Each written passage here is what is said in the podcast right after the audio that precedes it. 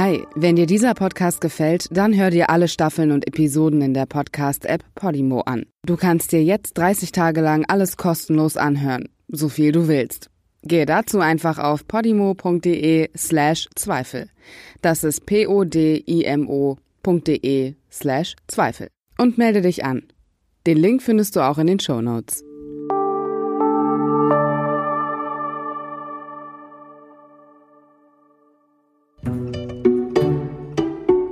Zweifel für den Angeklagten.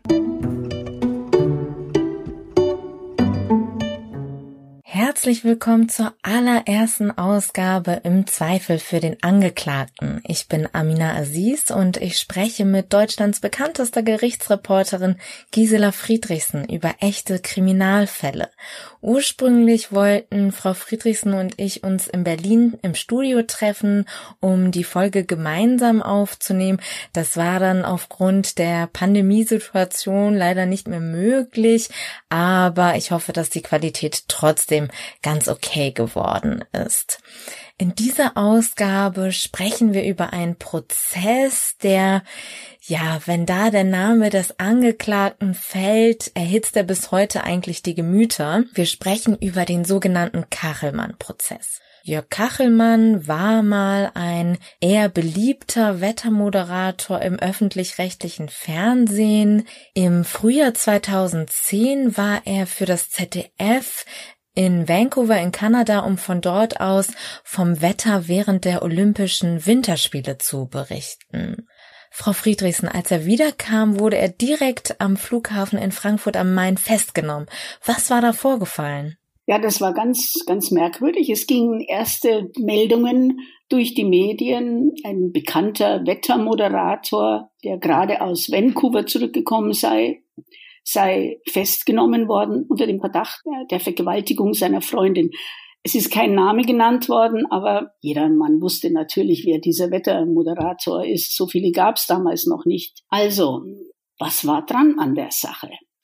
Kein Mensch wusste genaueres. Verdacht ist erstmal noch nicht so gravierendes. Auf der anderen Seite, wenn die Polizei sich so weit aus dem Fenster lehnt, dass eine Identifizierung desjenigen mehr oder weniger auf der Hand liegt, dachte man, muss ja wohl was dran sein, sonst würden die das ja nicht machen. Es dauerte nicht lange, dann veröffentlichte der Fokus aus der Ermittlungsakte seitenweise Einzelheiten wie kann das denn sein, dass die Presse vorher an diese Unterlagen gelangt ist? Tja, wie kann das sein? Da gibt es natürlich, ich meine, die Justiz ist auch keine geschlossene Burg, da gibt es viele Öffnungen, aus denen etwas herausdringen kann.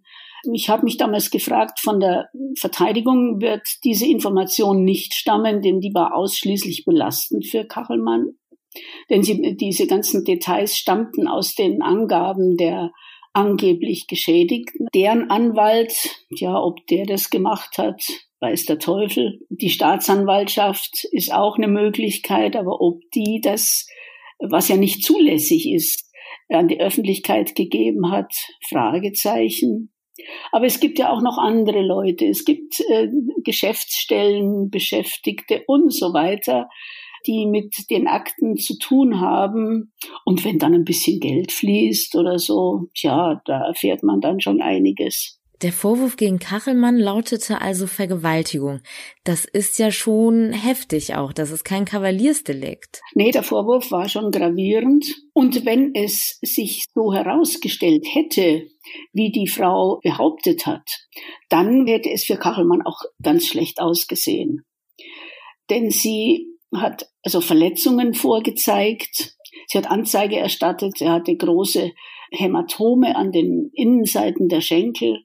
Sie hatte Ritzer am Bauch. Sie hatte am Hals Abschürfungen, weil, wie sie angegeben hat, von dem Täter mit einem Messer bedroht wurde und der habe ihr die ganze Zeit, also während des äh, Geschehens, äh, dieses Messer an den Hals gehalten so dass sie in Todesangst gewesen sei, was notwendig ist für die besonders schwere Vergewaltigung, ja. Und der Einsatz eines gefährlichen Werkzeugs wird so eine Sache noch schwerer, noch schwerer bewertet, als wenn es eine Anführungszeichen normale Vergewaltigung gewesen wäre. Also es klang ziemlich dramatisch. Das hätte sein können oder auch nicht. Ich wusste auch nicht mehr, als in den Medien stand. Ich habe dann versucht, über den Verteidiger etwas zu erfahren. Das war zunächst schwierig, denn der hatte eine neue Sekretärin und die neue Sekretärin hatte den Auftrag, jeden, der anrief, abzuwimmeln was ja im Prinzip richtig ist, aber ich wollte ja was wissen, zumal die ganzen Fernsehanstalten bei mir anfragten, was denn da los ist und ob da was dran ist und ob es nun gewesen ist und wie ich es einschätze und so weiter. Aber wie soll ich etwas einschätzen, wenn ich, wenn ich nur weiß, was, was Fokus veröffentlicht. Also das war mir denn doch zu wenig. Schließlich bekam ich den Verteidiger zu fassen und er klärte mich über so einige Dinge auf, die dann die Sache doch ganz anders aussehen ließen. Nämlich, ich erfuhr, dass diese Verletzungen höchstwahrscheinlich selbst beigebracht waren, dass die Frau gelogen hatte. Sie hatte ja behauptet, an dem Tag vor der Tat, der angeblichen Tat, in ihrem Briefkasten einen Brief gefunden zu haben und zwei Flugtickets und in dem Brief habe es geheißen, er schläft mit ihr. Also ein Hinweis, dass Kachelmann mit einer anderen in Vancouver gewesen ist und äh, mit der eben eine, eine Beziehung hat und deswegen habe sie ihn zur Rede stellen wollen und daraufhin sei die Vergewaltigung erfolgt. Nun hat der Verteidiger, was eigentlich Aufgabe der Polizei gewesen wäre, bewirkt, dass erstmal der Computer der Dame untersucht wurde. Und siehe da, auf dem fand man alles Mögliche, nämlich zum Beispiel, dass sie diesen angeblichen Brief selbst hergestellt hatte, dass auch die Flugtickets, dass das also alles von ihr selbst so konstruiert wurde. Und man fand auch noch Fotos von ähnlichen Verletzungen, die sie da vorgezeigt hatte, die sie sich ein Jahr vorher schon selbst zugefügt hatte, wie sie später dann sagte, angeblich, um den Verlauf solcher Verletzungen zu beobachten. Also das klang alles so merkwürdig und so konstruiert und so falsch, dass man schon ganz große Zweifel bekommen musste. Auf der anderen Seite bei der Polizei fand die Dame uneingeschränkten Glauben. Sie hat sehr geweint und gezittert und die bearbeitende Kriminalhauptkommissarin sagte später in der Verhandlung, also das war's, ich habe gar nicht weiter nachgefragt. Die Frau hat mir so leid getan und das war so, also ich kann das sehr wohl unterscheiden, ob so etwas gelogen ist oder nicht.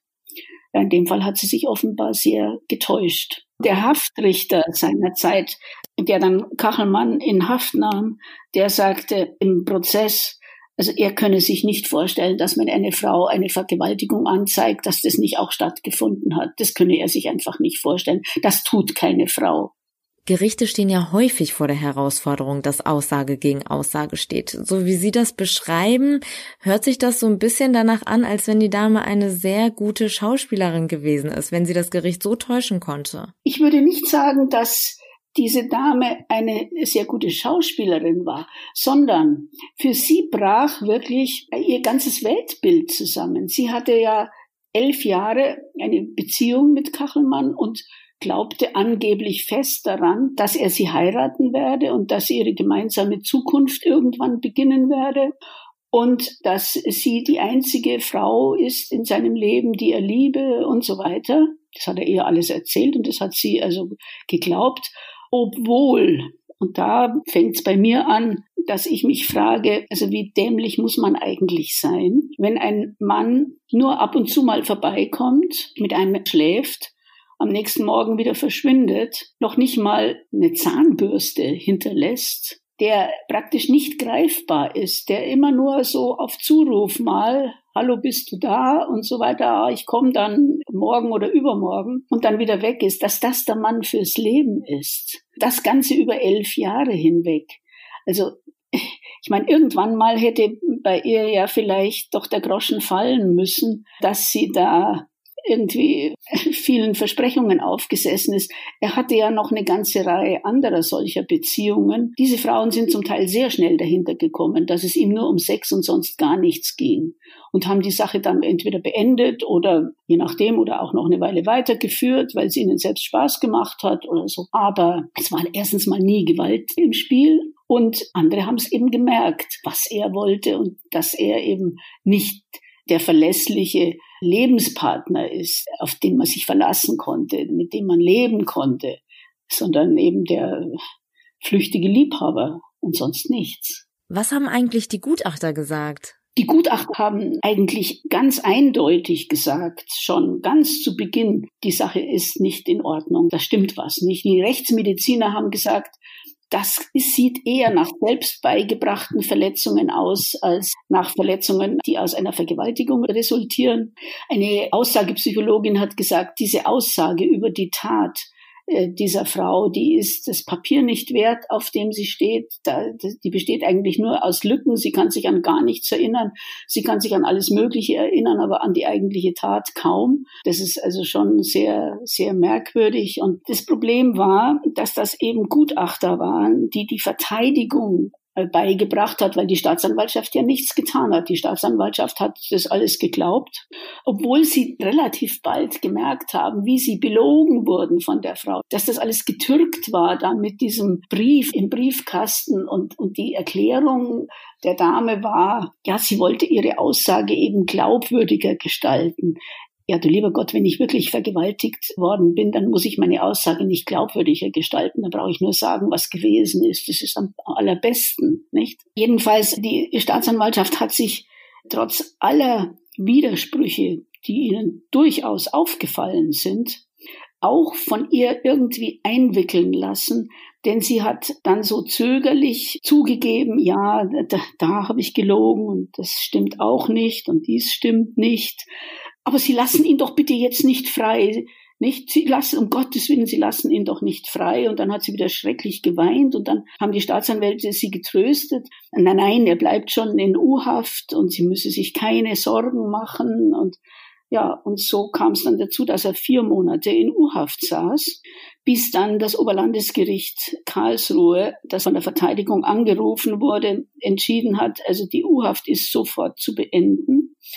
Und auch diese Verfügung war voller Hinweise für das Gericht, was alles zu beachten sein wird angesichts der beigebrachten Beweise oder beziehungsweise Nichtbeweise für eine tatsächlich eine Straftat. Denn es gab ja nichts. Es gab definitiv nichts, was irgendwie die Tat beweisen hätte können. Also keine Spuren, kein nichts, was auf eine Vergewaltigung hindeuten könnte, außer der Aussage der Frau. Und die war eben auch höchst fraglich. Sie haben vorhin erwähnt, dass Kachelmann ja mehrere Liebhaberinnen hatte. Alice Schwarzer spricht davon, dass er über Jahre hinweg systematisch Frauen belogen und betrogen hat. Rechtfertigt das nicht auch irgendwie, wie danach mit ihm umgegangen worden ist? Also, die Justiz ist keine moralische Anstalt. Ob Herr Kachelmann ein moralisch einwandfreies Leben geführt hat oder nicht, hat die Justiz überhaupt nicht zu interessieren, sondern es geht darum, ob er Straftaten begangen hat. Ob er ein Doppelleben geführt hat, ob er mehreren Frauen irgendetwas erzählt hat, das geht niemanden etwas an. Und ob er seine Versprechungen eingehalten hat oder Frauen enttäuscht hat oder von Frauen enttäuscht wurde, das ist alles Privatsache, bitteschön.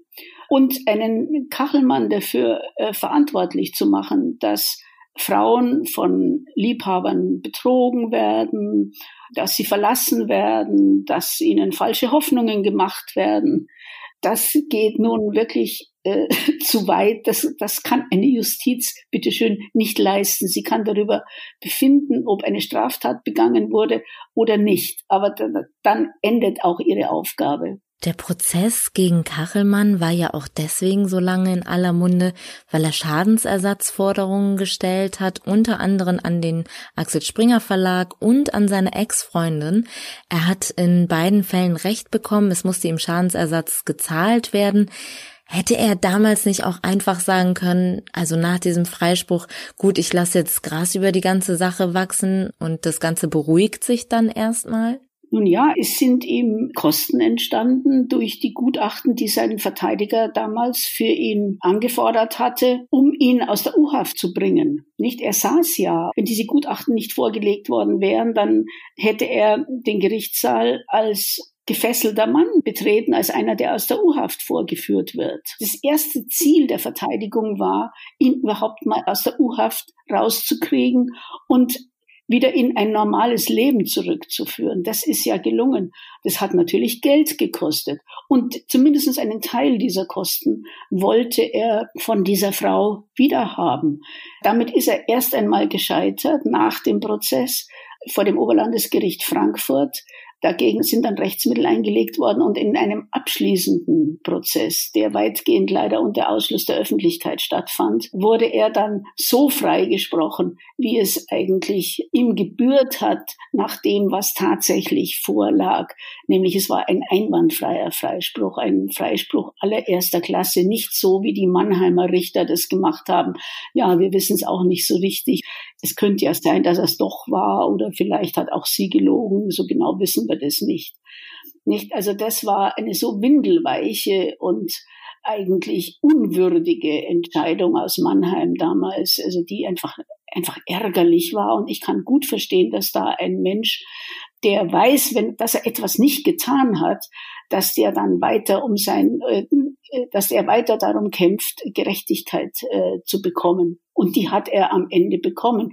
Dass natürlich dieser Prozess die Öffentlichkeit bis heute im Grunde in Gläubige und Ungläubige spaltet. Ja, die einen, die, die meinen, naja, irgendwas wird schon dran gewesen sein und wahrscheinlich hat er es ja doch gemacht. Und die anderen, die sagen, ja, da sieht man es mal wieder, wie Frauen einen reinlegen können. Das ist halt das Problem an all diesen Prozessen, wenn es um Dinge geht, bei denen es keine Zeugen gibt. Stand ja keiner daneben, der es beobachten konnte. Können Sie sich eigentlich erklären, weshalb die Mannheimer Richter so einen Freispruch ausgesprochen haben? Hatte das was mit Gesichtsverlust oder so zu tun oder warum war das so? Ja, dieser windelweiche Freispruch, der hat sicher mehrere Gründe. Zum einen haben die Richter natürlich, nachdem sie ungefähr die Hälfte dieser neun Monate Verhandlungsdauer voll auf Verurteilungskurs waren, Riesenprobleme irgendwie sagen zu müssen, also wir haben hier einen, einen fürchterlichen Aufwand betrieben. Wir sind sogar in die Schweiz gereist, um nochmal irgendeine eine Dame zu finden, die vielleicht was Negatives über Herrn Kachelmann sagen könnte. Wir haben Dutzende Zeuginnen, die mit Kachelmann je ein Verhältnis hatten, geladen. Wir haben einen öffentlichen Schauprozess hier veranstaltet. Und am Schluss müssen wir eingestehen, es ist nichts übrig geblieben. Das ist natürlich für kein Gericht besonders angenehm. Zu einem Prozess kommt es ja ohnehin nur, wenn eine relativ große Verurteilungswahrscheinlichkeit besteht. Da habe ich mich damals schon gefragt, womit denn die begründet werden soll eigentlich. Es lag alles schon vor, was eigentlich gegen die Schuld von Kachelmann sprach. Das war das eine. Das andere war, dass Kachelmann ja im Dezember dann, im Dezember 2010, sein Verteidiger gewechselt hat. Er hatte zunächst den Reinhard Birkenstock aus Köln, einen Mann, der eher vermittelnd verteidigt hat, der immer versucht hat, noch das Ohr der Richter zu erreichen und irgendwie einen, einen moderaten Ton angeschlagen. Dann kam Johann Schwellen, ein sehr angriffslustiger und bisweilen auch äußerst scharfzüngiger Anwalt, der diese Mannheimer Landrichter vorgeführt hat, wie Sie selbst gesagt haben in Ihrer Urteilsbegründung, Sie haben sich gefühlt wie Schulbuben, so seien Sie von dem gemaßregelt worden. Dafür bekommt ein, ein Anwalt natürlich Beifall bei der Presse, weil das klingt toll und das, es war ja auch zum Teil also wirklich eine, eine Wonne anzuhören, wie er diese Typen da angegangen hat in ihrer Verbohrtheit oder in ihrem Verurteilungswillen. Auf der anderen Seite dann der Leidtragende. Der Leidtragende ist immer der Angeklagte und das hat sicher auch zu diesem mittelmäßigen Freispruch geführt. Sie konnten nicht verurteilen, aber sie wollten ihm halt dann doch noch einen Tritt versetzen. Das wollten die Medien ja auch offenbar. Also da wurde ja teilweise gedreht und gewendet, um Kachelmann doch irgendwie noch in ein schlechtes Licht zu rücken. Warum glauben Sie, war das so? Naja, in diesem Prozess, der war wirklich skandalös eigentlich, in jeder Hinsicht. Ich meine, Sie müssen sich mal vorstellen, da werden Zeuginnen über Zeuginnen geladen, die machen vor Gericht ihr Recht geltend, unter Ausschluss der Öffentlichkeit vernommen zu werden. Anschließend dann veröffentlichen sie ihre Geschichten, die sie angeblich mit Herrn Kachelmann erlebt haben, in einer bunten Illustrierten und wie dann der Verteidiger Schwenn herausfand, zum Teil gegen sehr stattliche Honorare. Ich meine 50.000 Euro damals, die verdient man so als junge Frau nicht so schnell auf normale Art und Weise, nicht wahr? Das hat doch ein sehr ungutes Blut gemacht. Wir standen immer draußen vor der Tür und konnten dann nachlesen, was in den Illustrierten ausgeplaudert wurde. Ich fand das vor allen Dingen immer einen Missbrauch des Rechtsstaats eigentlich, nicht der Zeugen die Möglichkeit eröffnet, eben ihre Intimsphäre nicht öffentlich ausbreiten zu müssen, was ja nur zu befürworten ist. Aber wenn die gleichen Leute dann anschließend hingehen und gegen Bares irgendwelche Stories erzählen und sich auch ablichten lassen. Vorher mussten sie geschützt werden, damit sie ja nicht erkannt werden, wenn beim Betreten des Gerichts und so weiter Da wurde ein Aufwand betrieben ohne Ende. Und nachher sah man dann ihre Fotos in den Hochglanzblättern. Da fragt man sich dann schon, was läuft hier eigentlich ab? Was ist denn das für eine, eine Vorstellung? Nun ist es ja so, dass die wenigsten Fälle sexualisierter Gewalt überhaupt zur Anzeige gebracht werden. Also Terre Femme geht davon aus, dass 80 Prozent aller Fälle im Dunkeln bleiben. Das heißt, die allerwenigsten Frauen bringen eine Vergewaltigung zur Anzeige und auch sonst gibt es jeden Tag Gewalt an Frauen. Häusliche Gewalt ist gerade in diesen Zeiten von Corona ein großes Thema, was die Frauenberatungsstellen ansprechen. Was raten Sie denn Frauen, die betroffen sind? Also ich würde auf jeden Fall dazu raten, wenn wirklich etwas passiert ist, dann den ganz legalen Weg zu gehen und das auch zu erzählen. Es gibt heute bei den Polizeien überall Kriminalkommissarinnen, die diese Frauen vernehmen. Es gibt Hilfseinrichtungen ohne Ende. Man geht wirklich mit vergewaltigten Frauen durchaus sensibel vor. Es gibt äh, Begleiterinnen, die extra für solche Fälle den Frauen zur Seite stehen wie gesagt, Hilfseinrichtungen, wo man, wo man hinschaut. Es muss keine Frau Angst haben, dass sie nicht, dass ihr nicht geglaubt wird, wenn sie eine wahre Geschichte erzählt. Dass ihr natürlich nicht geglaubt wird, wenn man merkt, das ist alles erstunken und erlogen und die Verletzungen sind selbst beigebracht und es stimmt doch alles gar nicht, was die sagt. Ja, da muss man sich doch nicht wundern. Ja, was erwartet man denn eigentlich? Erwartet man, dass die, dass die Polizei blind jeder Frau und wenn sie das, das Absurdeste erzählt, so wie, wie die Dame von Herrn Kachelmann, äh, dass man dann sagt, ach ja Gott, es wird schon so gewesen sein. Ich meine, sie hat einen ganz anderen Tatablauf geschildert, weil sie ja von dem gefakten Brief ausging, den sie ihm vorgehalten hat und deshalb hat man zuerst gegessen und und dann erst, nachdem sie ihm diesen Brief dann vorgehalten hat und so, dann, dann sei er also plötzlich von einer Sekunde auf die andere ein ganz anderer geworden, habe sie an den Haaren gepackt und aufs Bett geworfen und das Messer an den Hals gehalten und dann, und dann vergewaltigt, währenddessen er sagte, er sei gekommen wie eigentlich immer. Das war schon ein abgemachtes Spiel. Die Tür ist angelehnt, die Haustür ist angelehnt. Er kann gleich rein. Im, Im, Schlafzimmer ist es dunkel und sie wartet dort auf ihn. Und man kommt gleich zur Sache und essen anschließend. Und da sei es dann, so sagt er, dann zu der Auseinandersetzung gekommen wegen dieses Briefes da. Sie, sie schläft mit ihm und so. Und da habe er ihr eröffnet, ja, dann, wenn das so ist, also wenn sie damit nicht leben kann, dass er noch andere Frauen hat, dann halt, dann halt nicht. Also tschüss und dann sei er gegangen. Das ist sicher nicht die feine gentlemanlike Art, aber es ist nicht strafbar. Und dann war eben die Frage, welche Beweismittel gibt's für die eine oder für die andere Variante? Und es gab halt nur Beweise für die eine Variante, nämlich dass es gefaked ist alles, ja. Denn da die Spuren an ihrem Körper, die hat sie sich selbst beigebracht. Der Brief war äh, von ihr selbst konstruiert. Sie hat alle belogen. Die Staatsanwaltschaft, die Polizei, ihre Eltern, ihren Therapeuten, ihr sogar ihren Anwalt es stimmte alles nicht, es musste sie dann alles so langsam zugeben, mehr oder weniger nolens volens. Der einzige, der noch zu ihr hielt, das war dann ihr Therapeut, der behauptet hat, ja, sie ist eben so traumatisiert, dass sie sich eben an gar nichts erinnern kann. Aber dann kam eben in Mannheim der Professor Kröber, der auf solche Traumata wirklich, also auf wirkliche Traumata spezialisiert ist und der sagte, wenn es um Lebensbedrohung geht. Und das schildert sie ja. Meine, wenn mir ein Messer an den Hals gehalten wird, das ist schon lebensbedrohlich. Solche Situationen vergisst man nicht. Das weiß man also aus Untersuchungen an KZ-Häftlingen und, und, und. Da schaltet der Körper alles andere aus und fokussiert sich nur auf dieses Geschehen, dass man am Leben bleibt. Das vergisst man nicht.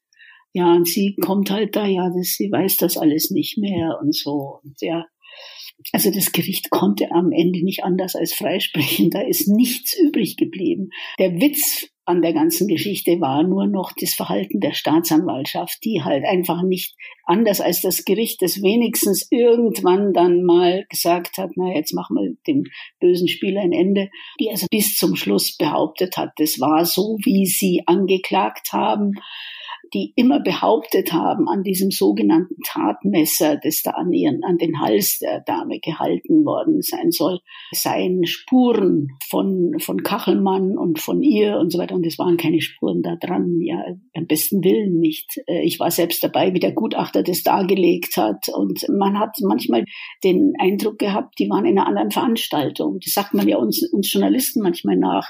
Wir hätten über etwas berichtet, was so nicht stattgefunden hat. Hier muss man sagen, die Staatsanwaltschaft hat das offensichtlich alles nicht gehört, was die Sachverständigen und Gutachter und so weiter da vorgetragen haben. Auch die vom Gericht oder von der Staatsanwaltschaft selbst Beauftragten. Sie wollten auf Teufel komm raus Kachelmann verurteilt sehen. Sie haben am Schluss nochmal mindestens vier Jahre oder mehr als Strafantrag gestellt. Also sie waren unerbittlich und sind dann halt entsprechend auf die Nase gefallen. Tja, sie sind auf die Nase gefallen. In diesem Fall muss man das wohl wirklich so sagen. In der nächsten Ausgabe im Zweifel für den Angeklagten beschäftigen wir uns mit einem Fall, der ziemlich unappetitlich ist. Und trotzdem, weil Gisela Friedrichsen live dabei war, wird sie über den Prozess gegen den sogenannten Kannibalen von Rothenburg berichten. Und wir freuen uns, wenn ihr wieder dabei seid. Bis dahin. Hi, wenn dir dieser Podcast gefällt, dann hör dir alle Staffeln und Episoden in der Podcast-App Podimo an. Du kannst dir jetzt 30 Tage lang alles kostenlos anhören, so viel du willst. Gehe dazu einfach auf podimo.de slash Zweifel. Das ist p-o-d-i-m-o.de slash Zweifel. Und melde dich an. Den Link findest du auch in den Show Notes.